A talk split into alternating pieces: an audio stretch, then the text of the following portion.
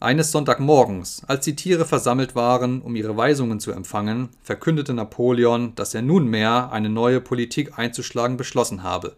Von jetzt an würde die Farm der Tiere Handelsbeziehungen mit den Nachbarfarmen anknüpfen. Natürlich nicht zu geschäftlichen Zwecken, sondern ganz einfach, um gewisse Materialien zu beschaffen, die dringend gebraucht wurden.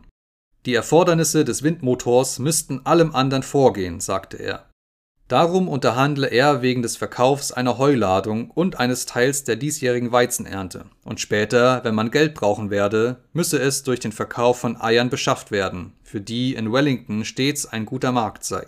Die Hennen, sagte Napoleon, sollten dieses Opfer als ihren besonderen Beitrag zum Bau des Windmotors gutheißen. Abermals wurden die Tiere sich eines leisen Unbehagens bewusst. Niemals mit Menschenwesen zu tun zu haben, niemals Handel zu treiben, niemals Geld zu benutzen. Waren das nicht einige der Beschlüsse jener ersten glorreichen Versammlung, nachdem Jones verjagt worden war? Alle Tiere erinnerten sich an diese Beschlüsse, oder sie glaubten sich wenigstens daran zu erinnern. Die vier jungen Schweine, die protestiert hatten, als Napoleon die Versammlung abschaffte, erhoben schüchtern die Stimmen, doch sie wurden sogleich durch ein bösartiges Knurren der Hunde zum Schweigen gebracht.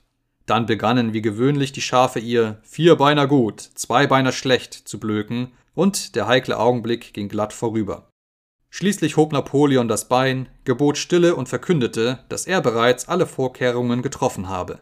Die Tiere würden es durchaus nicht nötig haben, mit den Menschenwesen in Berührung zu kommen, was tatsächlich höchst unerwünscht sei. Er beabsichtigte, die ganze Last auf seine eigenen Schultern zu nehmen. Ein gewisser Mr. Wimper, Rechtsanwalt in Willington, habe eingewilligt, als Vermittler zwischen der Farm der Tiere und der Außenwelt zu amten und würde jeden Montagmorgen auf die Farm kommen, um seine Weisungen zu empfangen.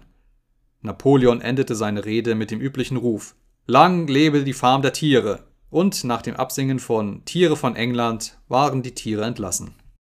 Nachher machte Quiekschnauz eine Runde durch die Farm und beruhigte die Gemüter.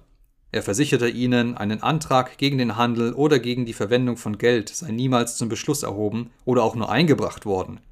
Das alles sei reine Einbildung und von allem Anfang an den Lügen zuzuschreiben, die Schneeball verbreitet habe. Einige wenige Tiere hegten noch immer leise Zweifel, aber Quiekschnauz fragte sie listig: Seid ihr auch sicher, Kameraden, dass ihr das nicht geträumt habt? Habt ihr irgendeinen Beweis für solch einen Beschluss? Ist er irgendwo aufgeschrieben? Und da es die reine Wahrheit war, dass nichts dergleichen schriftlich aufgezeichnet stand, gaben die Tiere sich damit zufrieden, dass sie sich geirrt haben müssten.